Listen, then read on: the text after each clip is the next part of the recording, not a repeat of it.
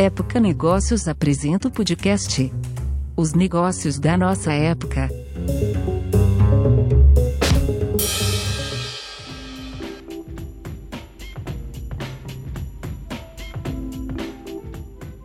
Bom dia, eu sou Daniela Frabasile, editora assistente de Época Negócios, e esse é o podcast Os Negócios da Nossa Época.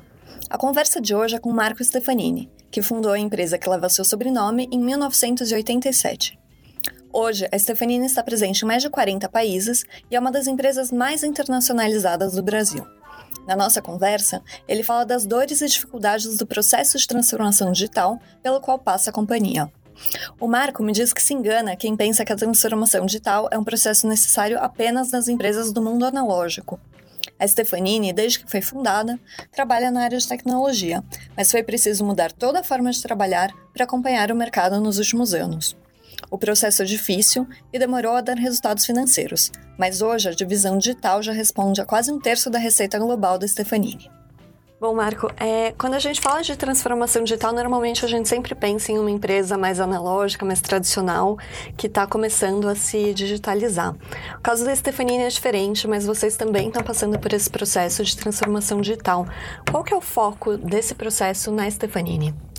A Stefanini é uma empresa de tecnologia, né? Então a gente já vive boa parte desse, desse mundo de tecnologia.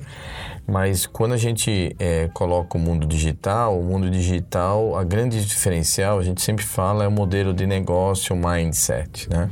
Então, a nossa abordagem, Stefanini, na forma de ofertar é, propostas, na forma de abordar clientes, na forma de, de, estratégia, como se posicionar no mercado, é bem diferente. Então, a gente uhum. vem nos últimos sete anos trabalhando intensamente nessa grande transformação da empresa. Uhum. E são Fa faz sete anos que vocês estão nesse processo de transformação. Em quanto tempo que começou a dar um resultado mais expressivo na receita dentro do Grupo Stefanini, essa área digital? Na verdade, é, ela tem uma, uma receita mais expressiva nos últimos três, quatro anos. Uhum. E ela vem alavancando cada vez mais rápido, né? Então, a velocidade de crescimento, vamos chamar assim, vem acelerando nos últimos anos. Uhum. É, por dois motivos, né? Bem básicos. Primeiro que o mercado agora o mercado corporativo está comprando mais digital, né? Uhum. Até quatro anos atrás é, era muito mais uma é, um interesse, uma curiosidade, entender como funcionava do que exatamente comprar. E claramente vem acelerando. E outra é a maturidade das ofertas Stefanini dos nossos uhum. produtos. Então é uma combinação né, entre o mercado realmente estar mais maduro para começar a comprar e praticar o, o, o, o modelo digital uhum. e as nossas ofertas estarem maduras e prontas para uh, esses clientes. Uhum. Esse é um ponto que eu acho que é bem interessante, né? Um processo que demora para ter resultado prático, né? Acho que como que foi esse processo, como que foi é, essa demora dentro da Stefanini, como que foi lidar com isso? Eu acho que toda grande mudança tem um período que a gente chama de catequização, uhum. evangelização, né? Eu acho que com o mundo digital, esse, essa transformação digital não foi diferente. Então, uhum. você muitas vezes, quando traz algo muito novo no mercado, você tem um período de ensinar, de educar, de o mercado entender.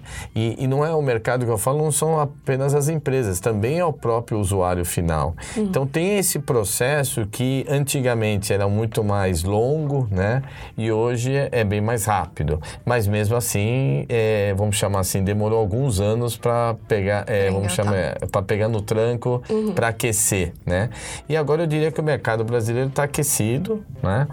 Se você comparar com o mercado, por exemplo, latino-americano, o mercado latino-americano tá, o hispânico está uhum. alguns passos atrás do Brasil. Então, nesse ponto, por exemplo, o mercado brasileiro já está mais avançado. Uhum. E isso nos ajuda para, obviamente, para levar esses, essas ofertas também para o mercado da América Latina. Por que, que você acha que tem essa diferença entre Brasil e resto da América Latina? O Brasil, ele é um país relativo, em, quando a gente fala de tecnologia, é um país bem posicionado.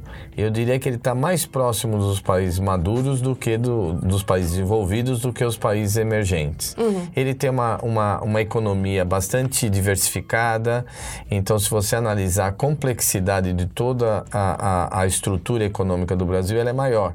Uhum. E isso nesse ponto ajuda, né, para você trabalhar a questão é, de novos negócios e tudo mais. Esse é um ponto. O segundo ponto, o Brasil tem tamanho, tem volume, né? São mais de 200 milhões de pessoas.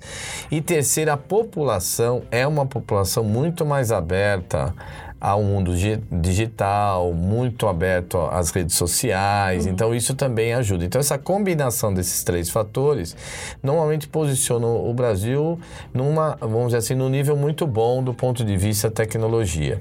E no mundo digital não foi diferente. Então, uhum. em geral, já é normal o Brasil estar tá à frente dos seus países, vamos dizer assim, irmãos uhum. latino-americanos. Isso. e mais próximo de um mercado europeu e americano, né? Uhum. Entendi. E dentro da Stefanini, qual que é a diferença entre os serviços e produtos que vocês é, já ofereciam tradicionalmente e essa nova divisão digital que hoje já representa um terço da receita né, do, do grupo. Na verdade, a, a, a, diferença é bastante grande. É, desde o interlocutor, né, o interlocutor na área de serviços de, de TI tradicionais é ma muito mais o gestor de tecnologia, o gestor de TI. No mundo digital, normalmente a grande maioria, não é sempre, é, é, é a parte de negócios. Né? Uhum. Né? Segundo ponto é você ter uma uma visão de modelo de negócio. Lembra que a tecnologia ela funciona como um suporte. Né? Então, a, a, a, a abordagem, a construção da oferta é, também passa por aí pelo modelo de negócio. O terceiro, que o mundo de TI era muito regulado por RFPs, por muito controle de custo. Uhum. E no caso do mundo digital, é muito mais uma visão de retorno sobre investimento, é muito mais do benefício do que do custo. Uhum. Então, é, são são é, diferenças sutis, mas muito importantes. Então, isso, é, é, vamos chamar assim, demanda da nossa equipe, da empresa, uma mudança de mentalidade, de mindset uhum. muito forte e é o que a gente vem praticando nos últimos anos. Uhum. E como que como que é diferente a forma de trabalhar nessa área de digital? Como você falou, essa mentalidade diferente que você tem que colocar dentro da empresa. Qual que é a diferença da forma de trabalhar? É, é interessante como a forma de trabalhar ela, ela muda muito, é impressionante, muda é, positivamente uhum. o resultado, né?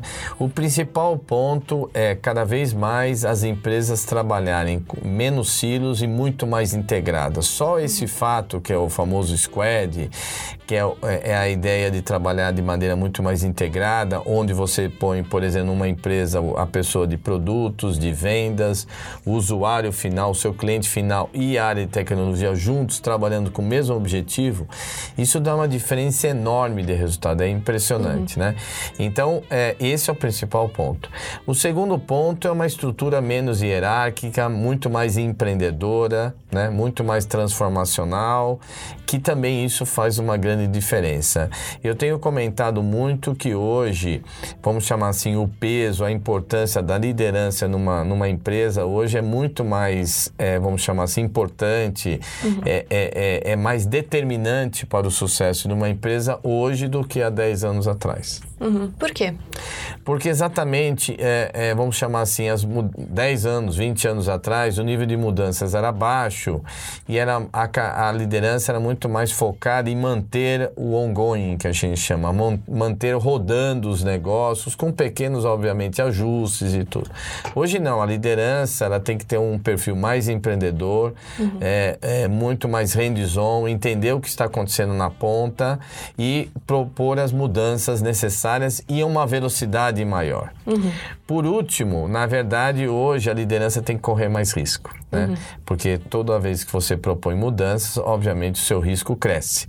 E aí é, ó, não é uma situação, é, norm, vamos chamar assim, tão comum como era a, a, no passado. E para as equipes que não estavam acostumadas a trabalhar com pessoas de outras, de outras áreas da empresa, como que é isso? Juntar pessoas que não estavam acostumadas, que têm diferentes backgrounds, que têm diferentes experiências? Então, essa toda transformação, ela, é, vamos chamar assim, ela ela, puxa uma série de, é, de obstáculos e resistência, né? Uhum.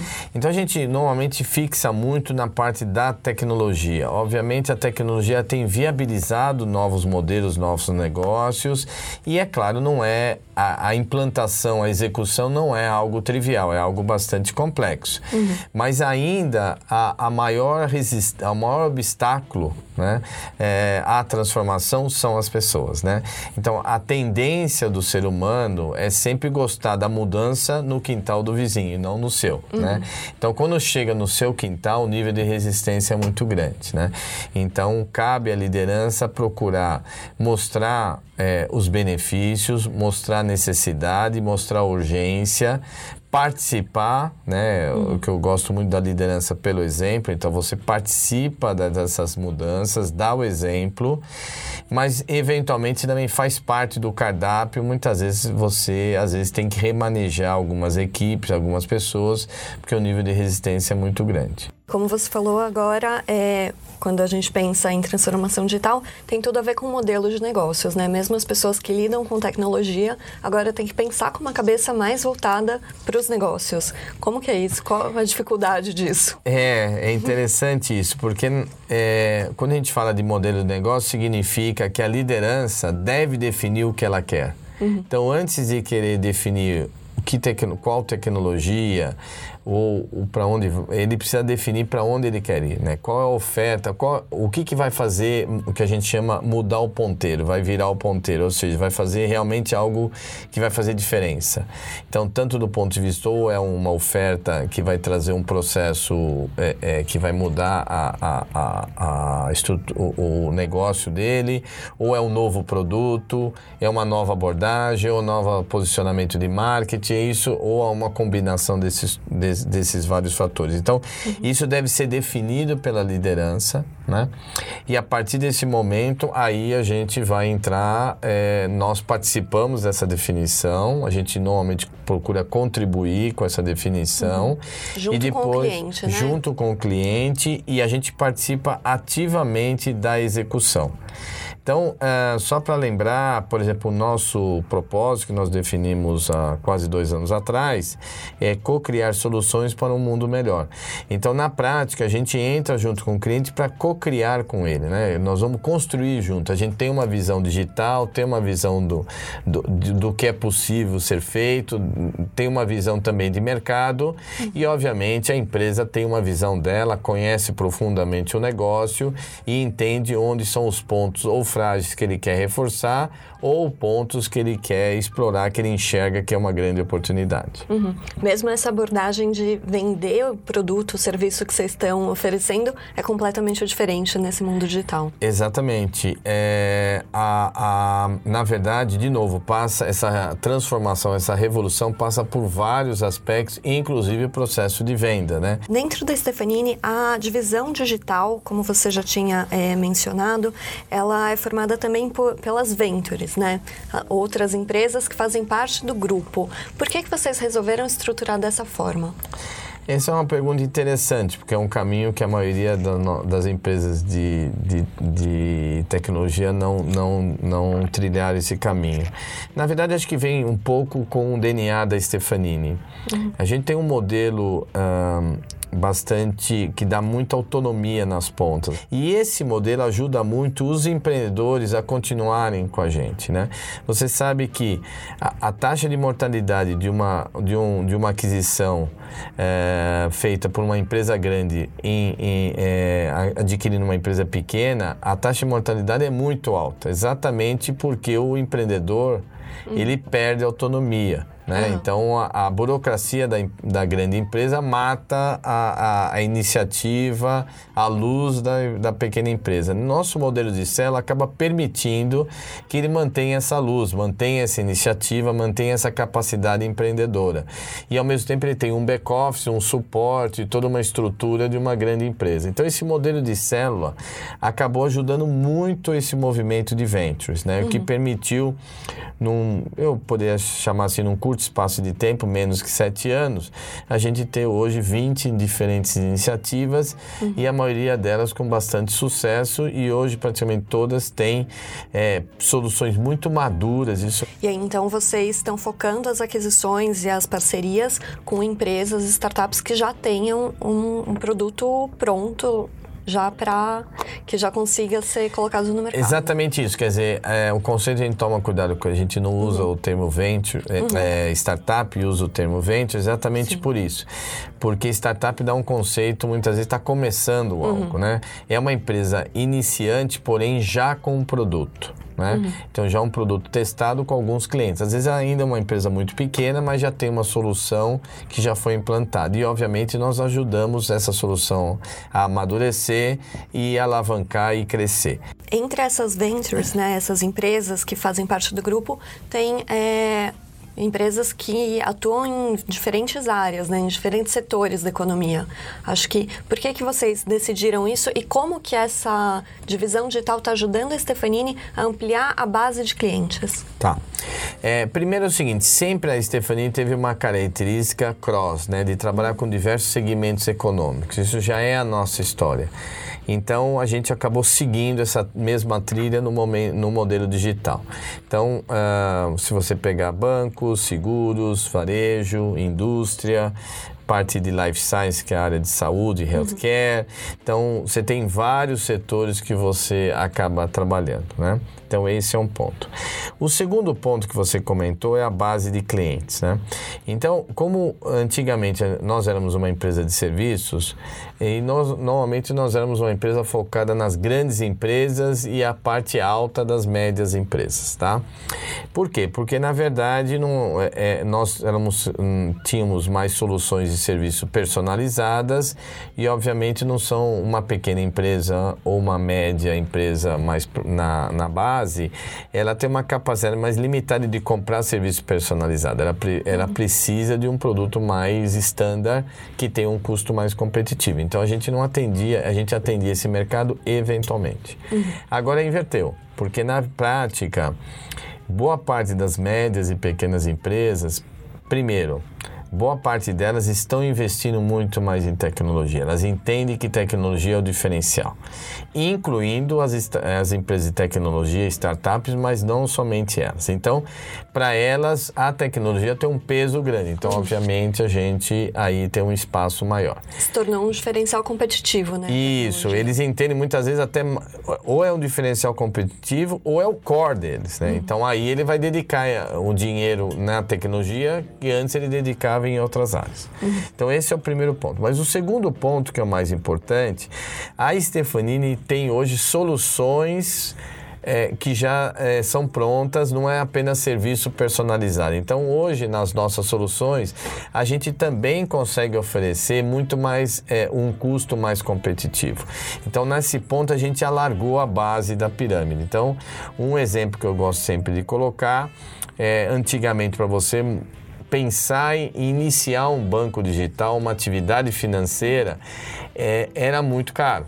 Né? Aliás, nem em banco digital. Iniciar uma atividade financeira ou iniciar um banco era uma atividade muito cara. Né?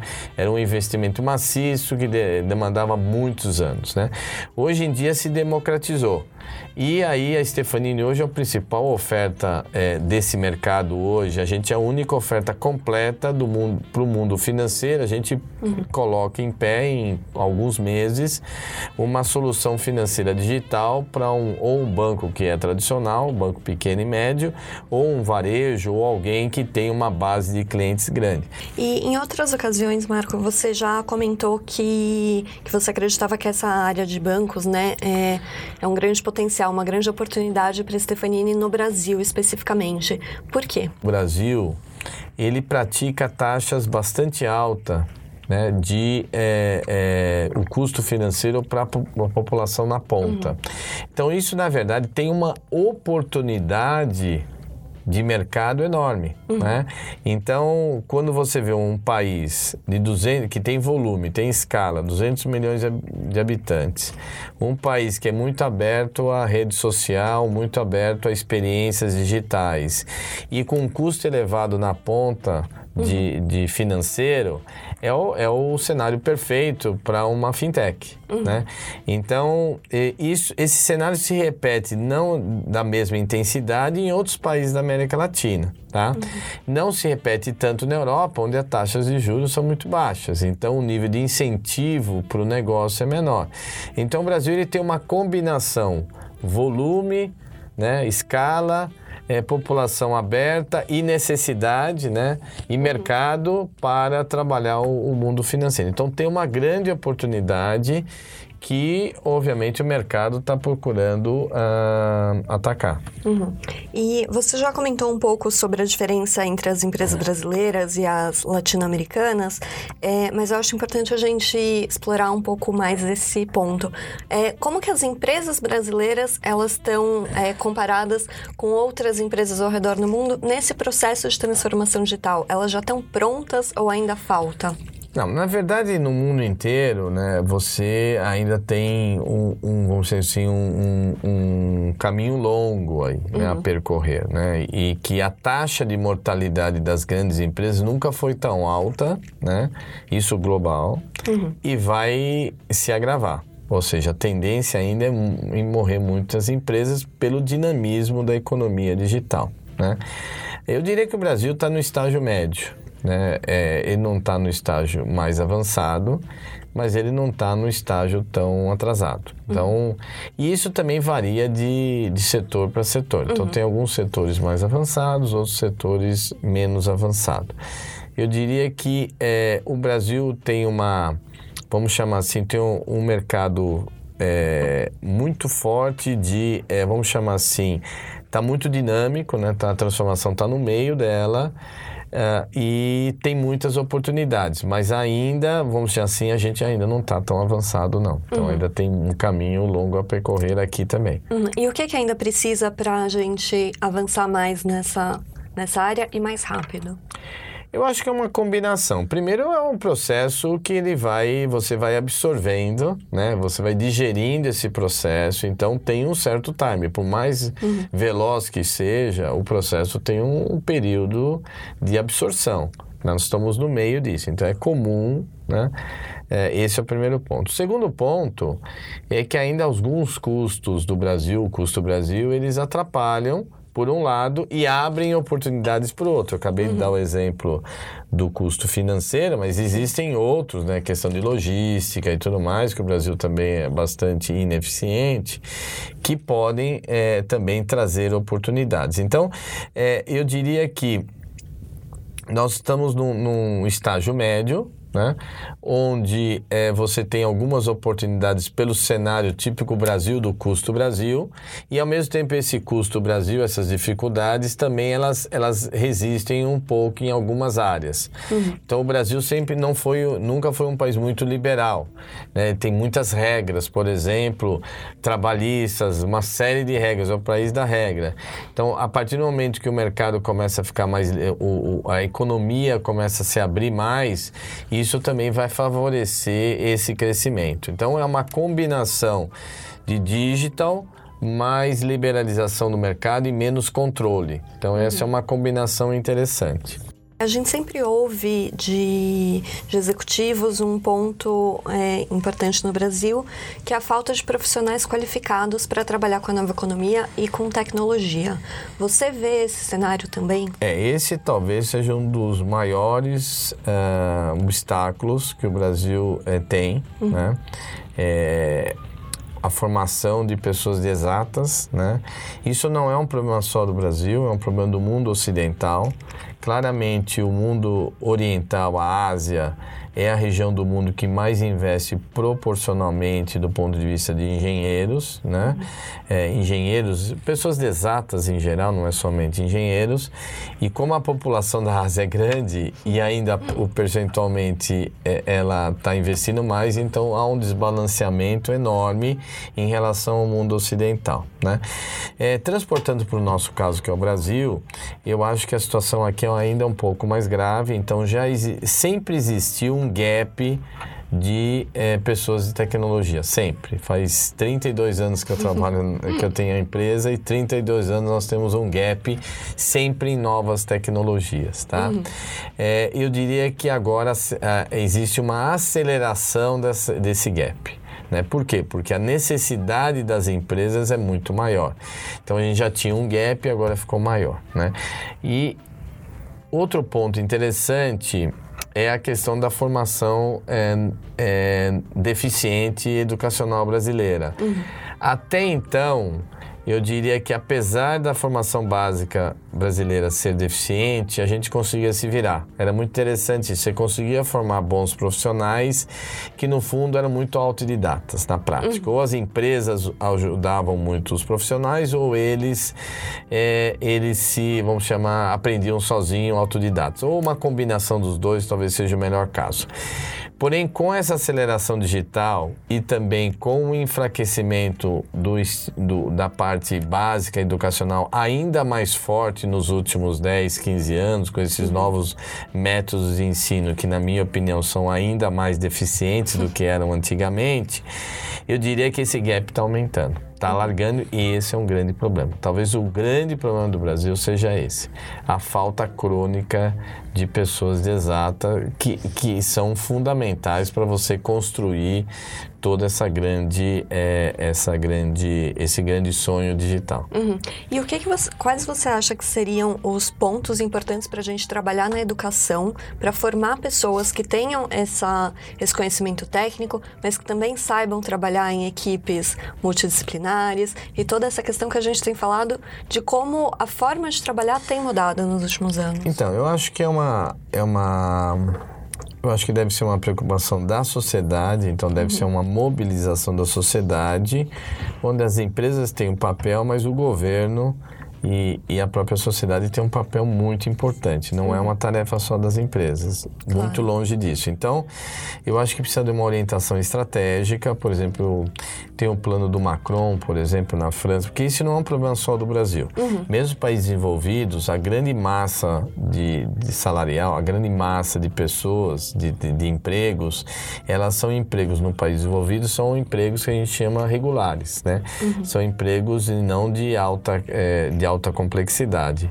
e que vão ser afetados pela tecnologia. Então, acho que é, entendo que tem um, é um trabalho de várias frentes, tem a questão da uh, reciclagem profissional e tem uma questão também é, da, do ensino técnico, porque não, é, não adianta hoje a gente ter um pouco a febre do, do, do, do universitário, né? Do, do, e, e, e hoje o, a parte técnica, o nível técnico, o nível médio, né? O colegial técnico pesa bastante, então não necessariamente você precisa todos universitários, né? Doutores, uhum. e sim a gente precisa técnicos eficientes, então tem uma mudança de perfil ali na parte média da educação educação.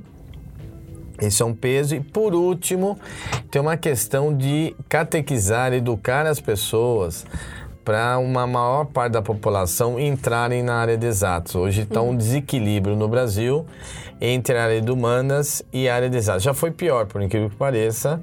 É, houve um certo esforço nos últimos anos de, de, diminuir essa distância, mas essa distância continua grande. Então, uhum. eu diria essas quatro grandes frentes, né? É você retreinar a força de mão de obra atual, a educação básica, melhorar urgentemente, a questão do ensino o, o técnico, e não apenas universidade, formar doutores, e por último, essa conscientização maior das pessoas do ponto de vista de, de estudarem exatas, que entenderem que aquilo é uma, uma boa profissão e que vai, obviamente, ajudar o país. Uhum. É claro que tem um trabalho da sociedade, do governo quanto a isso, mas você mesmo citou que as empresas também têm um papel. Qual é o papel das empresas, principalmente nessa parte de requalificação e das pessoas entenderem que elas precisam aprender a vida inteira? É, eu acho que é, vocês, é, o papel das empresas, primeiro, nós mesmos de reciclarmos a nossa força de trabalho, né?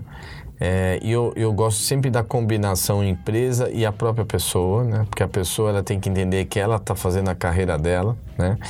Então ela também tem que se dedicar, mas eu acho que é uma combinação dos dois. Então acho que esse é um ponto é, que existe espaço para a gente ajudar.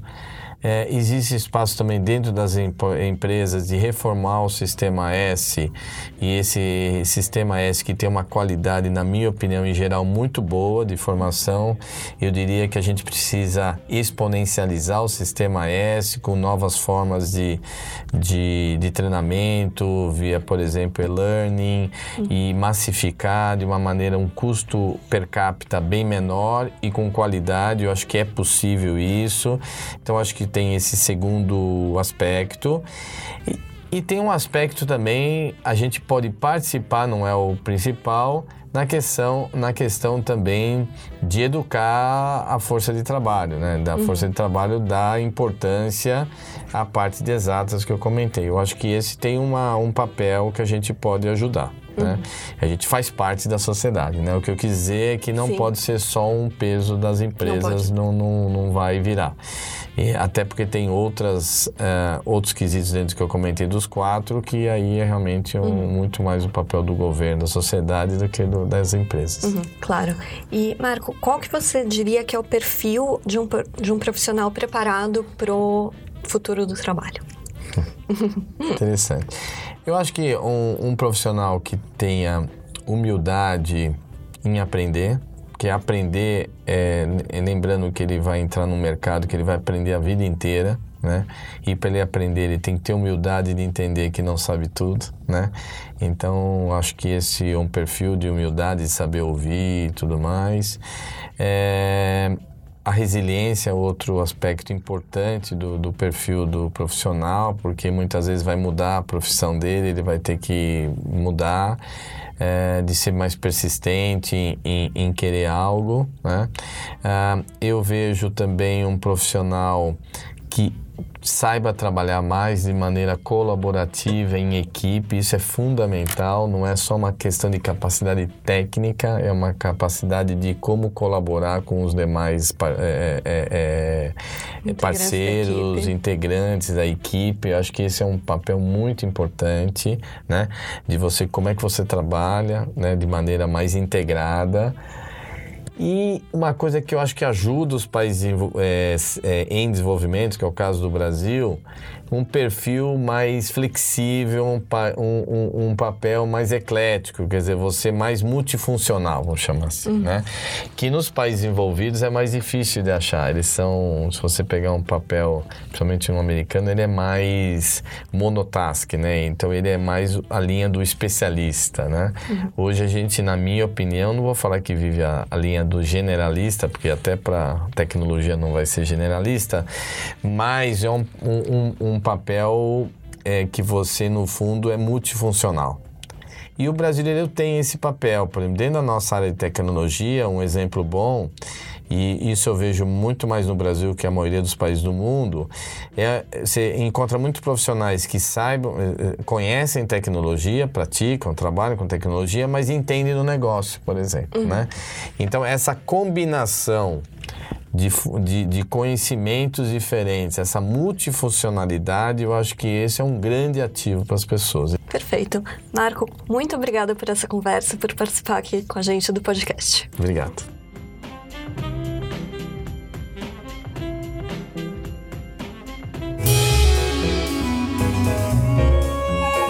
Este podcast é um oferecimento de Época Negócios.